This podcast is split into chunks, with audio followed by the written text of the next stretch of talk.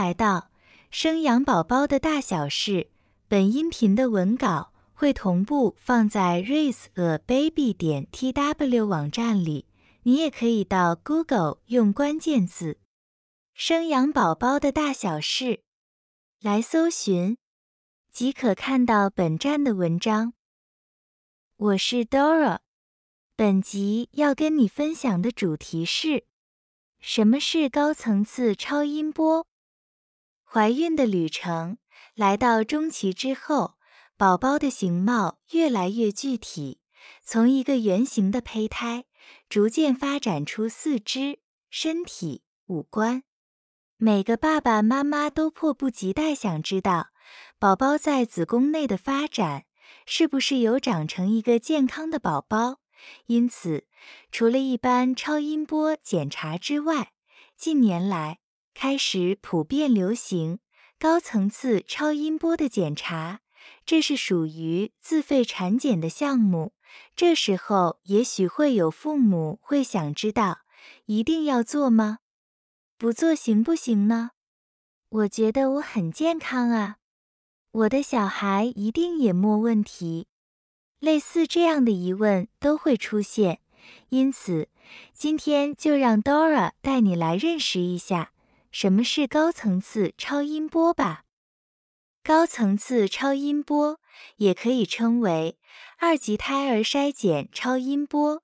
一般的超音波通常都是检查胎儿的心跳、大小、胎盘以及羊水量的评估测量，而高层次超音波。主要是针对胎儿的全身器官进行有系统的器官结构筛检，类似胎儿全身性的扫描。而且高层次超音波的照片可以看到胎儿身体结构的许多细节，让医生可以从头部一路往下看到脚底板。检查项目包含了脑部、五官、心脏、肺脏。肾脏、肠胃道、四肢、生殖系统，主要目的是要侦测出胎儿是否有先天的异常，例如先天性的心脏病、心脏钙化、罹患肝肿瘤、胆道闭锁或胆管囊肿等等的疾病。高层次超音波检查出异常结构的比率高达八成。而影响准确度的因素有四个，分别是孕妇的体型、羊水量、宝宝当时的姿势以及怀孕周数。另外，高层次超音波只能检查出胎儿的外观与部分器官的健康，无法检查出听力、视力或智力的功能。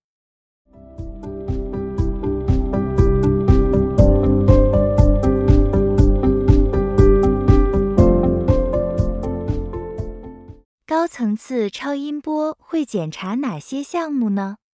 高层次超音波可深层的检查胎儿身体的每一个部位，包含以下十一项：一、脑部，包含颅骨形状、大脑侧脑室、透明中隔、小脑、脉络丛、后颈皮肤等；二、颜面部分。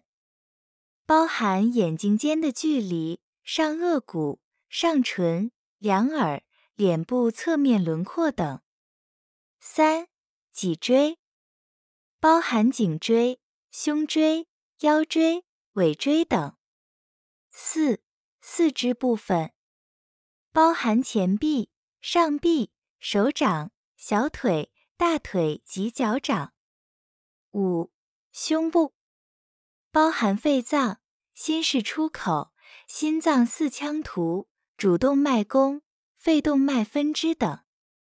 六、腹部包含胃、肠、肝、胆、肾脏、膀胱等脏器，横膈膜、前腹壁其动脉数目。七、外生殖器。八、胎盘位置。九。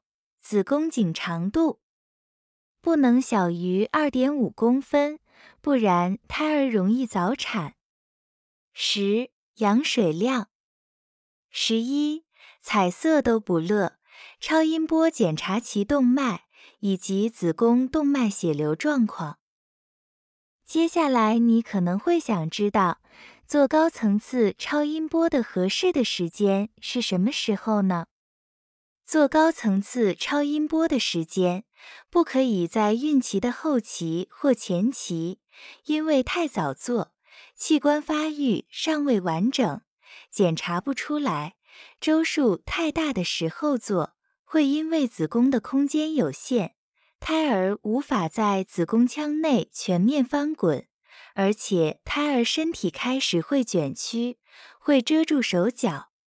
加上周数越来越大时，胎儿的骨头已经钙化，头骨会遮住脑部结构，无法检查；背部或胸廓的骨头会遮住心脏的检查，无法全面的检查到。因此，最适合做高层次超音波的周数是二十一至二十三周左右。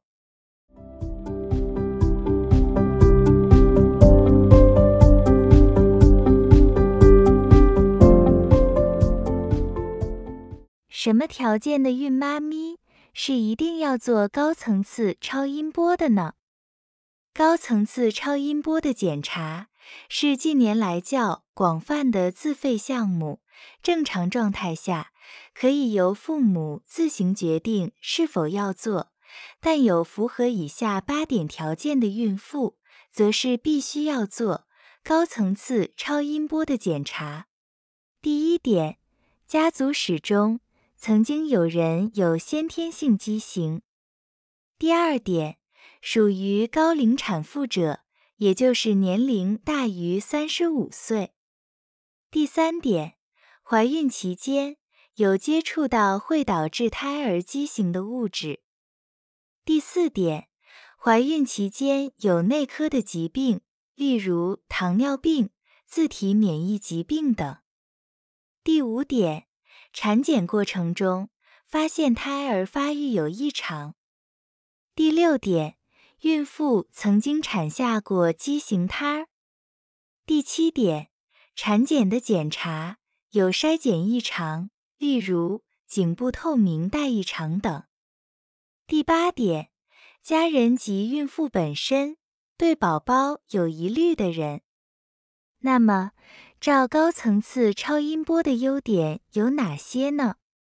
在怀孕的过程中，除了必要的产检项目之外，还有琳琅满目的自费检查项目，有的费用并不便宜，并非人人都负担得起，也并非每个自费项目的检查都需要做。所以，哪些项目适合做，哪些该做？真的会让新手爸妈伤透脑筋，但就以 CP 值来说，高层次超音波就是高 CP 值的自费产检项目了，非常值得做。它的收费比起非侵入性胎儿染色体检测、绒毛膜采样（简称 CVS） 要来的便宜一点，但它检查的内容。是将胎儿的构造从头到尾都检查了一次，针对器官结构性的异常，检测准确率高达八成。只要能排除重大的结构异常，对于父母而言，多多少少可以放下心中的担忧了。这是第一个优点。第二个优点，则是可以满足父母想提早了解。胎儿的发展状况为何？在早期，高层次超音波不算是太普及的自费产检项目，通常是建议符合前一段提到的八个条件的孕妇做检查。近年来，人们因为生育的少，所以对胎儿健康重视的程度日渐提升。新手爸妈主动询问自费产检项目的必要性也越来越频繁，尤其是高层次超音波的询问度更是频繁。毕竟健保给付的超音波检查并无法满足父母想了解胎儿发展状况的期望。第三个优点，则是面对异常时可以提早做准备。以前高层次超音波不普及的时候，有结构异常的胎儿，通常都是在出生后才会发现。现在高层次超音波普及之后，可以提前发现胎儿结构异常的状况。新手爸妈可以选择终止妊娠，或者提早做准备，因为异常有程度的不同，有的结构异常可以在出生之后透过手术治疗改善。因此，高层次超音波。提供父母提早了解胎儿的状况，为胎儿的出生提前做最好的准备工作，让有异常的胎儿在出生时就可以受到妥善的医疗照顾，有机会跟正常的胎儿一样成长。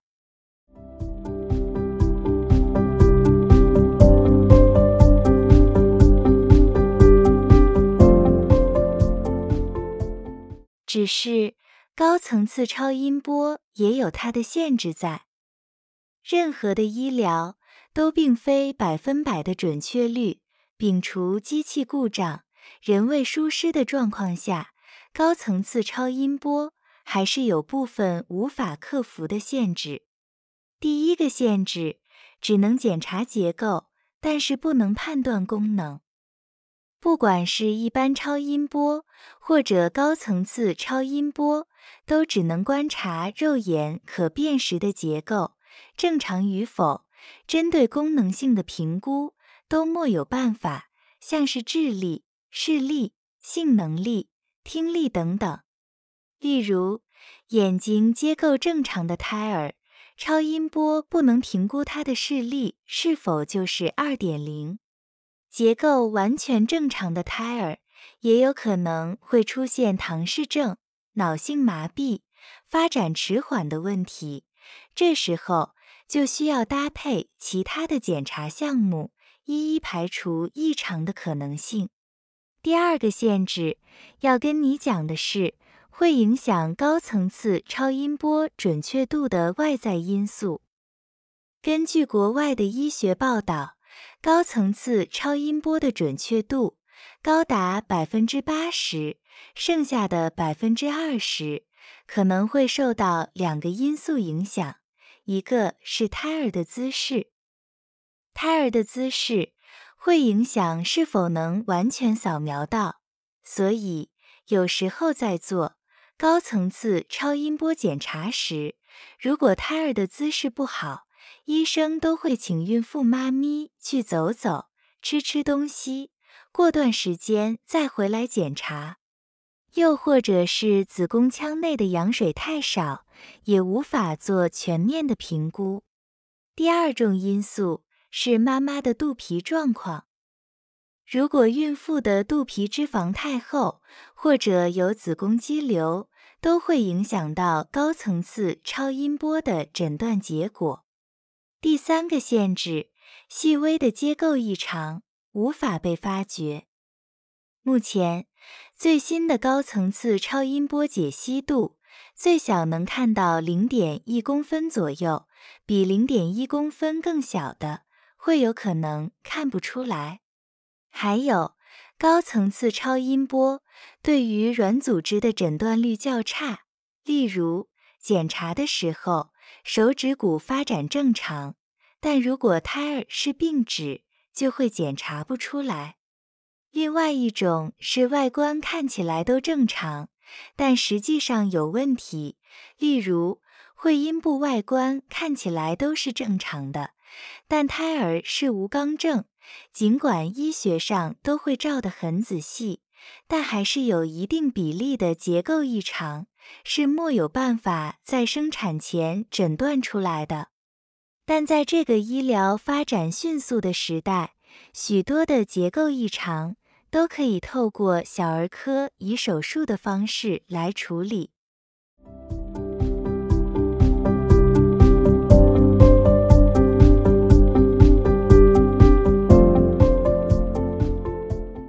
在了解完高层次超音波的特点之后，你可能会想知道，要做这项检查费用约略是多少呢？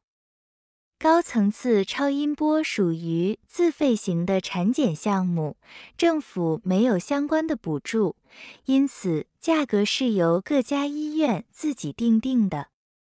目前，台湾的高层次超音波价格。约莫落在三千至八千元不等。价格之所以这么大的间距，是因为婴儿数单胞胎的价格大多落在三千至五千左右，双胞胎以上的话，约莫在六千至八千上下。价位是依据不同医疗院所市场自由定价的，因此建议新手爸妈。可以多问几家有在做高层次超音波的妇产科，多做比较跟参考。本文针对高层次超音波做了一个详细的说明，希望可以让新手爸妈在选择产检项目时有所依据跟参考。高层次超音波不是非做不可的项目，但是做了会更安心。只要经济能力许可，我想。给自己与胎儿买个安心也是好的。以上是本音频的全部内容，希望可以让你更加了解高层次超音波的相关认识。Dora 会将本音频的文字版本的网址放在音频的介绍里，如果你有兴趣的话，欢迎你点击阅览，也欢迎你到 Google 用关键字。生养宝宝的大小事，来搜寻就可以看到本站的文章。本站会提供许多跟孕妈咪及育儿相关的资讯给你阅读。我们下集见。